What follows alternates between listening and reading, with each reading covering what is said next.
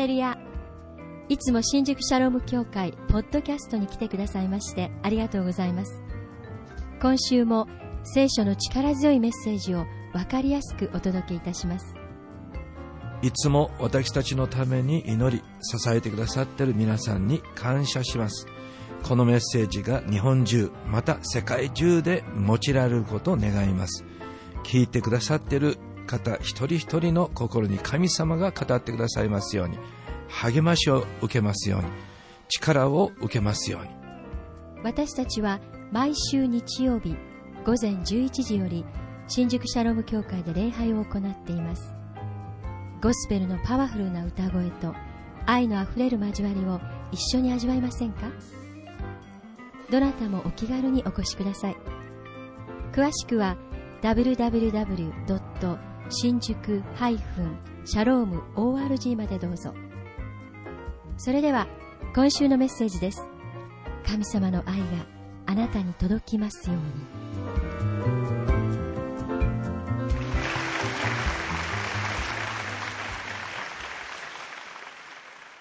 えー、2、3のアナウンスをさせていただきます。えー、んんそれが消えちゃった、消えちゃった。はい。えっと、今日の、えー礼拝の直後、えー懇談会を持ちたいと思います。礼拝開始の時間について、ご一緒に意見交換をして、えー最善の、えー道を、えーみんなで考えて、えーできれば決めたいと思います。つまり11時という時間の開始時間でありますが、えーセルの時間が非常に短くて、あの本当にこう大変だと十分ではないというえーことをあの前から聞いているので、えー10時半をどうでしょうかということをご一緒に検討したいと思います。よろしくお願いします。1月23日に洗礼式を予定していますので、えーどうぞ、えー洗礼をまだ受けてない方、えー、イエス様の救いを体験していらっしゃる方々、どうぞ、あのえースタッフのところ、私のところに申し出てください。今日はできませんが、来週から、えーセルの時間に、あその学びの、えー時を持ちたいと思います。はい。えーと、もう一つですけれども、ちょっと、あの、年賀状を、お正月休みを使って、作りまして、そして昨日、あの、週報ラック、あの、メールボックスに、入れました。メメールボックスを持っていらっしゃる方々、どうぞ、あの、ご覧になって見ていただきたいと思います。で、メールボックスを持っていらっしゃらない方、2、3名だけですけれども、あの、ちょっと持っていまして、直接にお渡し、えーできればと思っています。はい、全員の名前はちょっと、あのーうんちょっと覚えていなくて、あの、全全部は作れなかったんですけれども、あの、名前が書いてないものも、えー今日は間に合うかどうかわかりませんが、あの、えー受付に置いておきたいと思います。はい。えっ、と、実はですね、今日、あのーえーメッセージの用意を、えー昨日ですね、しまして、えーそしていつものようにパワーポイントを用意しましたが、あのーえまあ、送ったんですね。あの、あ送ったというか、インターネットに保存したんですね。クラウドの、えーそういうところに、えーインターネットに入れました。えーで、教会に来て、えそれを開けてダウンロードしようと思ったんですけれども、あの、どういうわけか、えー雲とともに去りぬと。あーどこ探してももう出てこないですね。このサタンの仕業じゃないかなと思ったりね。あの、とにかくそれが、あの、見見つからないので、えー今日は、あの、アドリブでね、えー本当に精霊に頼りながら、あの、ご一緒に聖書の学びをしたいと思います。それではですね、あの、まず、えー先週の復習になりますが、今年2011年のシャロン教会のテーマは何だったでしょうか？ヒント、英語だったんです。ご一緒に、はい。for one life. そうです。はい。で、日本語は一人のためにというふうに訳されています。ところで、その for one life の、えっ、ー、と、な、なんですかね、処理ができているんですね。どうぞ皆さん、それを、えー、もらって使って、1年間ですね、どうぞ、for one life をずっと思い起こして、えー、そのために祈り、えー、主を求めていきたいと願います。えっと、そして、どういう意味が for one life というテーマの中にあるでしょうか？まあ、先週私たち学んだんですけれども、一つ目は、えー、もう、神様は one life ですね。たった一人だけでも、一人一人の私たちを本当に尊く思っておられる、愛しておられるということであります。その御言葉は、イザヤの43章の4節有名な御言葉であります。そして日本語の訳は本当にもう完璧。もう素晴らしい傑作品ですね。英語のあの聖句は全然、あの、英語圏の国々では説教には使われていないんですね。あの、あの、ピンとこない。うん、あの、まあ、内容はいいけれども、うん、そんなに、うん、あの、使いたいっていう、覚えたいっていう、引用したいっていうようなほどではないんですね。しかし、日本語の訳は素晴らしいですね。えー、ご一緒にそれを言いましょうか。前半だけですね。3、はい。私の目には、あなたは高価で尊い。私はあなたを愛している。そうです。神様が私たちに語っておられる。もう本当に一人一人のあなた、あなた、あなた、あなた、あなたも、もう高価で尊い、もう存在ですと。もう本当に愛して愛してやまない。そのようなメッセージを私たちに伝えてください。それがですね、一つの意味ですね。そして、新しく教会に来られる人々。ですね。もうキリスト教には、あの、の習慣には行ったことがないような人たちも、この礼拝場に入ってくるときに、毎週、礼拝の中で、神様が自分を、もう本当に高価で尊いと、そのように見ておられるということを、ぜひ感じ取ってほしい。そのような礼拝になりたいと願います。アメン。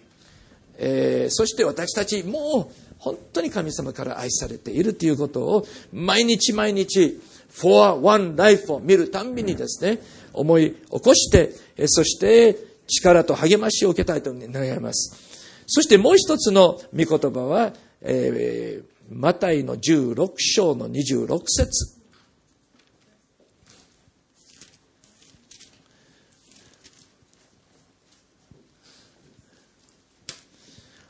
頼りになる20世紀の聖書を今日使ってね、ハレルヤ、えー、素晴らしい、えー、この聖書の御言葉をご一緒に学びたいと思いますが、16章の26節ご一緒に読みたいと思います。はい。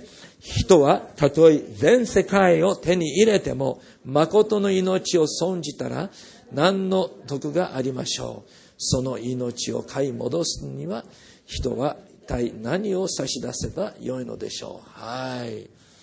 えー、一人の魂、一人の人間、一人の命の値打ちは全世界を手に入れてもですね、もう損になるとね、もう自分の命を損じるならば、それは全然益にはならない。えー、全世界よりも価値がある。えーもう私たち一人一人について神様はそのように、イエス様はそのように評価してくださっているということを、この聖句を通して学ぶことができるのであります。え、ー、と、用意したのはですね、えー、この世界一高い絵画ですね。2006年だったと思いますが、えそれはオークションで、えー、落札されました。えー、ちょっと画家の名前は忘れました。ごめんなさい。そんなに有名、私にとってはちょっとあんまり知らない名前だったんですね。作品のタイトルは、ナンバー5、1948。その絵画がいくらぐらいで落札されたと思いますか？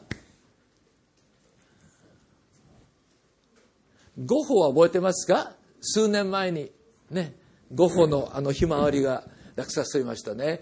その当時ですね世界記録だったんですね。ゴッホは覚えてますか？いくらぐらい？50億ぐらいね。前後だったんですね。ところがそれが何年も前の話ですね。ご存知のように年々ずっと上がっていくんですね。2006年が今の記録世界記録でありますがいくらぐらいでこの用意したんですね。全部あの絵も全部ね用意したんですけども雲とともに去りにね。申し訳ないんですね、えー、ナンバー51948はいくらで落札された？はいああ、ちょ、すごいですね。え140億円で落札されたんです。140億。しかし、本当の世界一の高価な作品は他にありますね。つまり、売り出されていない。絶対に売り出さない。例えば、モナリサですね。これはもう、もう、ですから、値段をつけることはできないんですね。けれども、ある専門家はですね、ちょっと計算してみたんですね。何年も前にこれだけの保険をかけて世界ツアーをしたので、今現在で計算するならば、おそらく700億円ぐらいの価値に相当するものだと、そういうふうに計算した人がいるんですね。しかし皆さん、ね、人間が作った作品であっても140億、700億っていう価格がつけられるならば、私たちは神様の作品であります。そう見えない時もあるかもわかりませんが、ね。ええー、神様がこういうものを作ったのか、とね。そして周りにも時々、えー、えー、ありえないとね、私たちは思ったりするかもわかりませんが、しかし、聖書によると、神様は全ての人を作ってくださいました。で、エペソの2章10節に書いてありますね。私たちは神様の作品である。ある役には、私たちは神様の傑作であると書いてあります。隣の方にどうぞ言ってください。あなたは神様が作った傑作品ですよ、とね。もうすごい。ね。もし、ゴッホが作った作品が50億円で売られるならば、またもう一人、ナンバー5、1948の作品を作ったその作品が140億円で落札されるならば、皆さん、神様が作った私たち、ちょっとね、うるさいですね。ごめんなさい。やっぱりいろんな邪魔がね、起こってるんですね。はい。神様が作った我々という作品に、もうど、ど、どれほどの、こう、価値をつけることができるのでしょうか。ね。そのことを私たちは毎日毎日告白して思い起こして、えー、そして認識して歩んでいきたいと願います。アメン。2011年は本当にもうあなたは高価で尊いと神様言ってくださってるその信仰とビジョンを持って歩んでいきたいと思います。えー、ですから、えー、私たちは周りの人々の中からですねできれば一人の方を示され祈って祈って祈って示されてそしてその方は本当に高価で尊い神様の作品だ神様の子供です。信じてそして愛して仕えてその方のために取りなしをしてですね交わって親しくなって関係づくりをしてそしてもし役に立つことがあるならば、ね、助けるお手伝いするですね励ます聞く耳だけでもいいかも分かりませんね。その人の悩みその人の話を聞いてあげるですね。自分を通してとにかくイエス様が神様の愛が私の目にはあなたは高価で尊いというその言葉で言わなくても私たちの態度私たちの言葉私たちのあの行動でそれが相手に伝わっていくように。そして必要を満たすですね。時に心が開かれることを祈って信じてですね。イエス様のせっかくイエス様が準備して整えて待っておられるその永遠の命天国ですね。ごめんなさい。ちょっと今日の洋服あんまり良くないですね。説教には向いてないかもしれないですね。そのそのためにあのこの1年間ですね祈っていきたいと願います。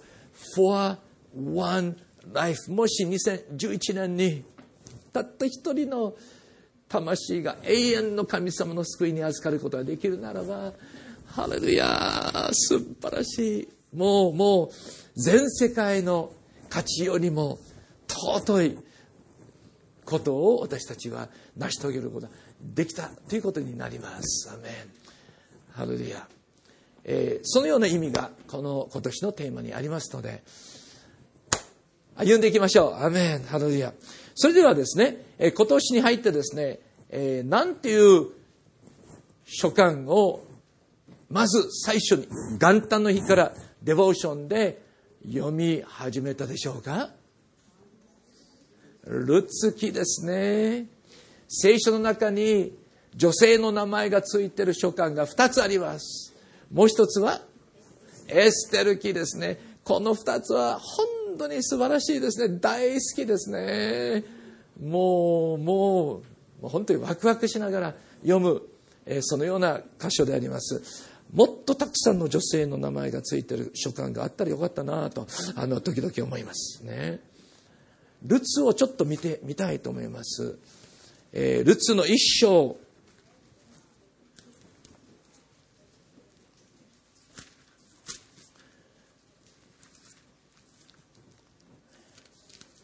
一節には、エルカナという人物が登場します。そしてその奥様は、ナオミという名前であります。えー、そして、えー、二人の間に二人の息子が生まれました。飢饉がイスラエルを襲うようになったので、彼らは、えー、食物のあるところえ、外国の地、えー、この場合はモアブという地方に、えー、移動して、えー、そこでしばらく滞在して、そして飢饉が過ぎ去ったらまたイスラエルに戻ろうと、まあ、そのような予定だったんですね。ところが、えー、モアブの地でえー、悲劇が起こったんですね。まず、エルカナが死にました。その後、二人の息子が結婚しました。モアブ人の女性と結婚しました。えー、ところが、その後、二人の息子も死んでしまったのです。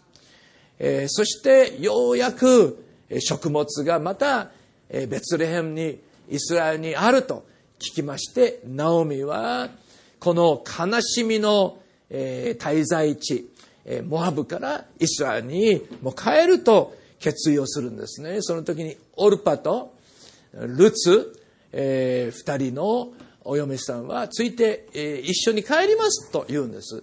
えー、しかしながら、まあ、そういうことをしないで自分たちのあのふるさとに残りなさいということでオルパは残るんです。ところがルツはですねどうしてももう一緒に行きますと言うんです。多分その動機は、えー、ナオミは年を取っておられてね、本当にこれからは心配ですから、他に誰もいない、ご主人がいない、息子たちがいない、ですから私しかいないので、あの、助けていこうと、そのような思いで一緒に外国地であるイスラエルに移動したと思います。そしてですね、イスラエルに戻った彼らの身分、彼らの状況は、どな、どのようなものだったでしょうか？2章の2節を見るとですね、少しヒントが、あの、詳しくは書いてないですけども、少しヒントがここにあります。2章の2節ご一緒に読みましょう。はい。モアブの女、ルツはナオミに言った。どうぞ畑に行かせてください。私に親切にしてくださる方の後について落ち棒を拾い集めたいのです。すると、ナオミは彼女に娘よ行っておいでと。そうです。とうとうですね。おそらく、もうお金もなくなって、食料もなくなって、もうこれからどう生きたらいいのかわからないですね。という、え本当に二人は貧しいどん底に落ち込んでしまったので、思い切ってですね、ルツは、もう普通は本当にこう、あの、落ち棒広いということは、物乞いと同じような意味を持つ、えー、まあ仕事というか、こう、だったんですね。えー、貧しい人々のためにわざわざですね、この落ち棒を、ね、えー、落としてですね、この、あの、残して、えー、そしてこう、収穫をするわけですね。ですから人の憐れみによって、まあ、こう、食物を手に入れて、かろうじて、まあ、生き延びるという、そのような状態の、この、を表していると言えるんですね。えー、ですから、もう、あの、ルツを考えますと、もう、夫が亡くなりました。未亡人である。え、プラス、モアブ、モアブ人ですので、イスラエル人からは嫌われている。差別されているんですね。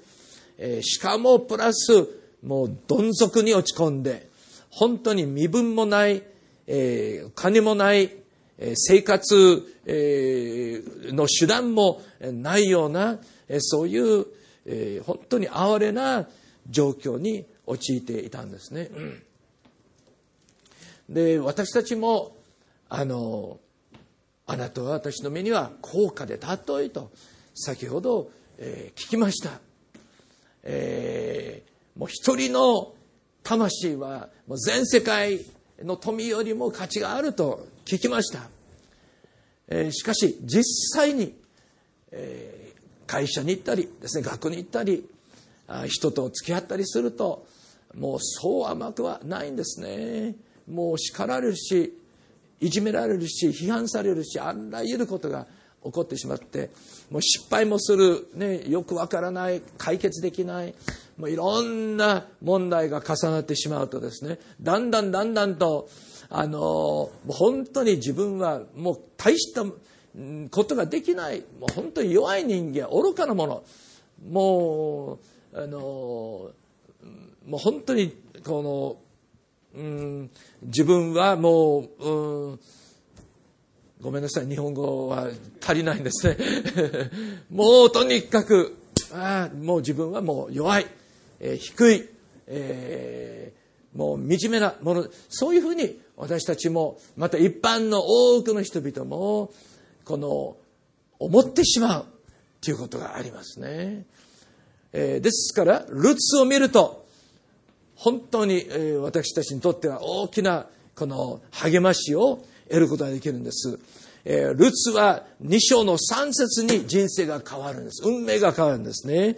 劇的な出会いによって、彼女の未来は全く180度変えられてしまいます。そして、え神様が言われる、あなたの、私の目にはあなたは高価で尊いという、その御言葉の実現を彼女は体験するようになるんです。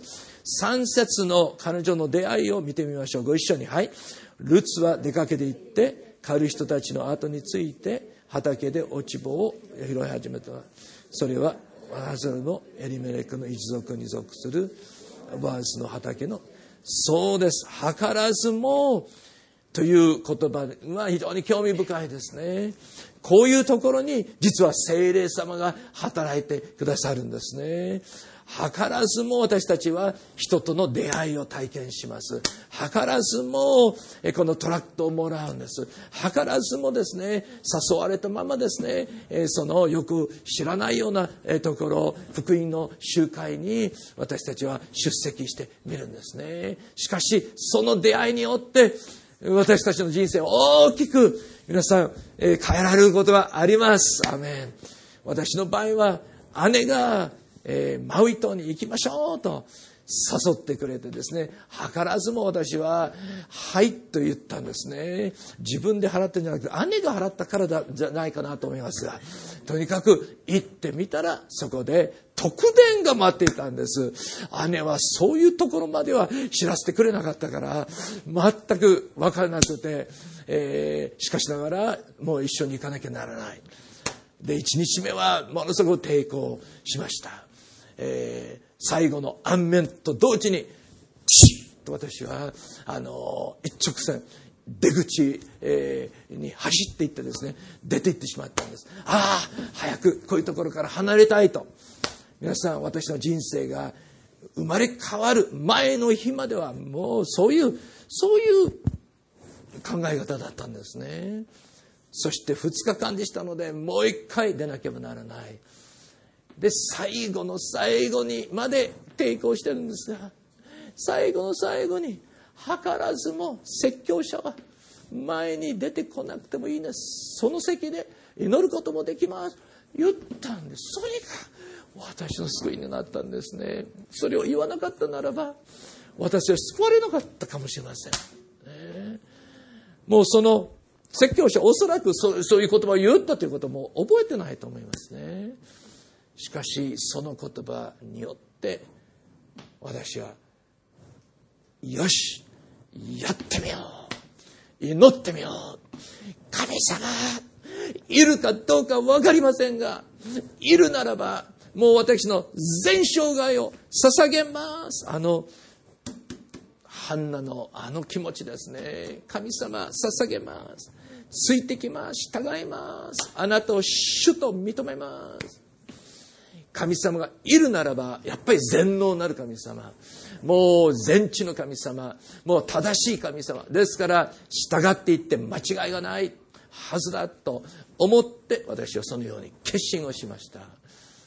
そしていつも何度も話しているように、翌日、全く別世界になったんです。皆さん、この図らずもね、ということがよく我々の人生にも起こってるんじゃないでしょうか。アメンえー、ある人はその結果結婚しているかも分かりませんね。えー、ある方はその結果、えー、会社今の会社に勤めているかも分かりませんね。で、えー、ルツの場合は図らずもボアズの所有している畑に落ち棒を拾いに入ってきました。ボアズとの出会いによってですね彼女の運命が変わり始めたんです。4章の9節ですね。を見てください。4章の9節にボアズは長老たちと全てのために言った。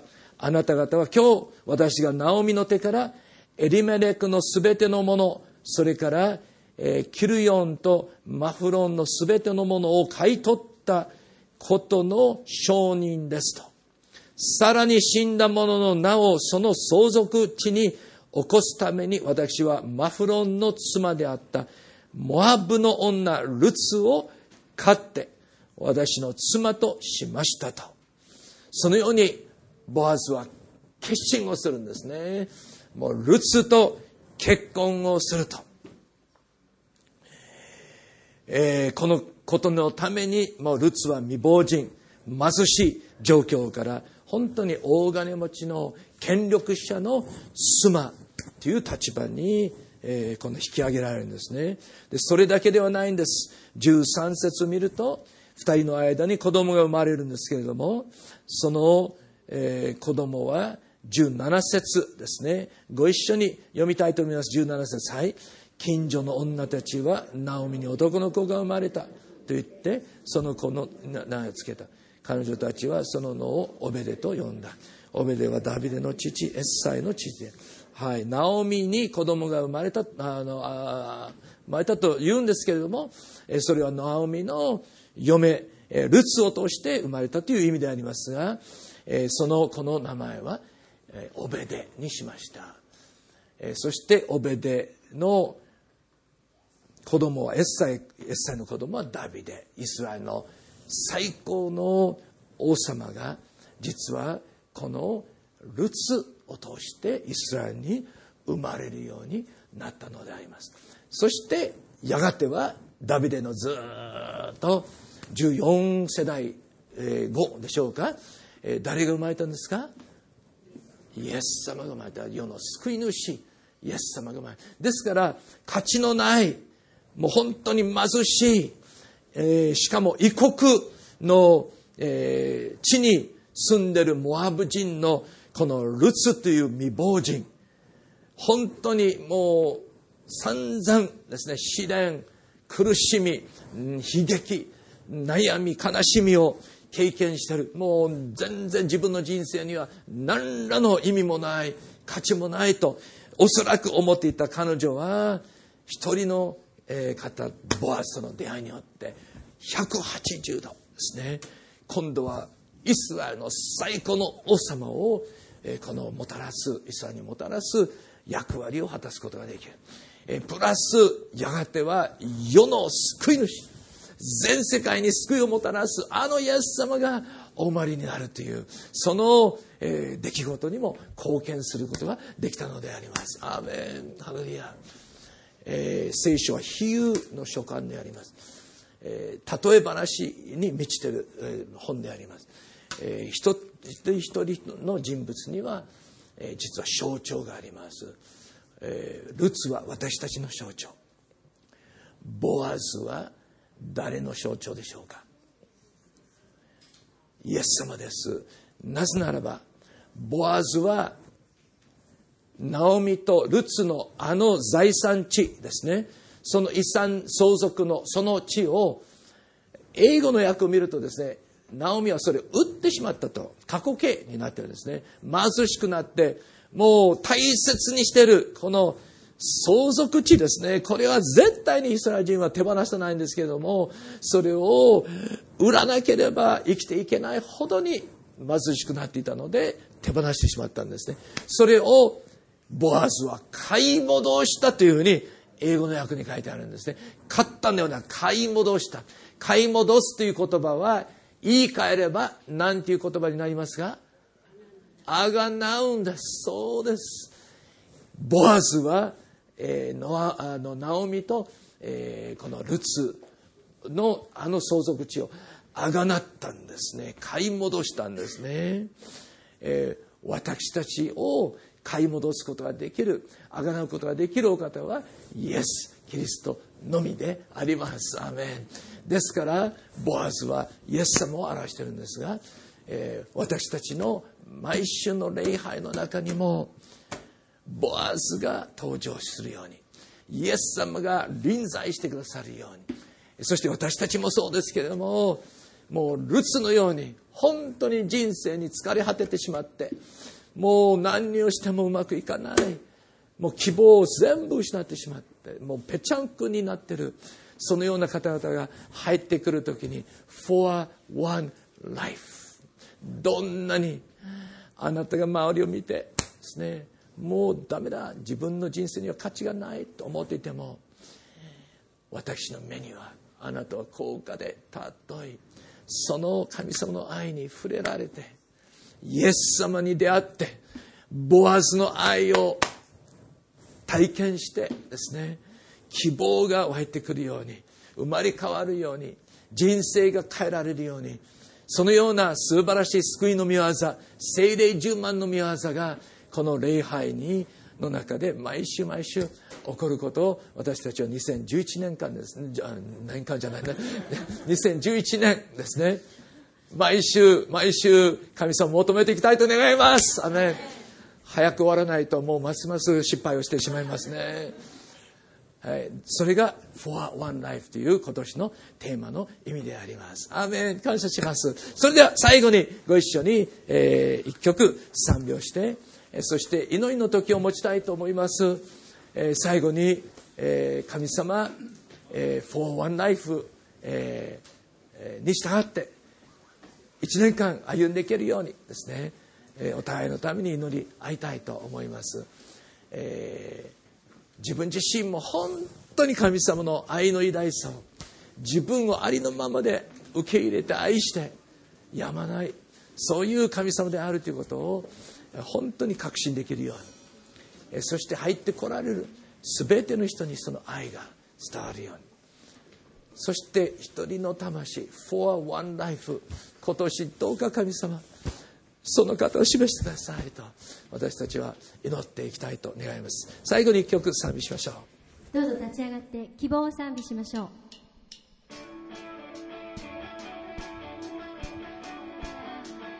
主を見上げて私たちは主から希望をいただきます。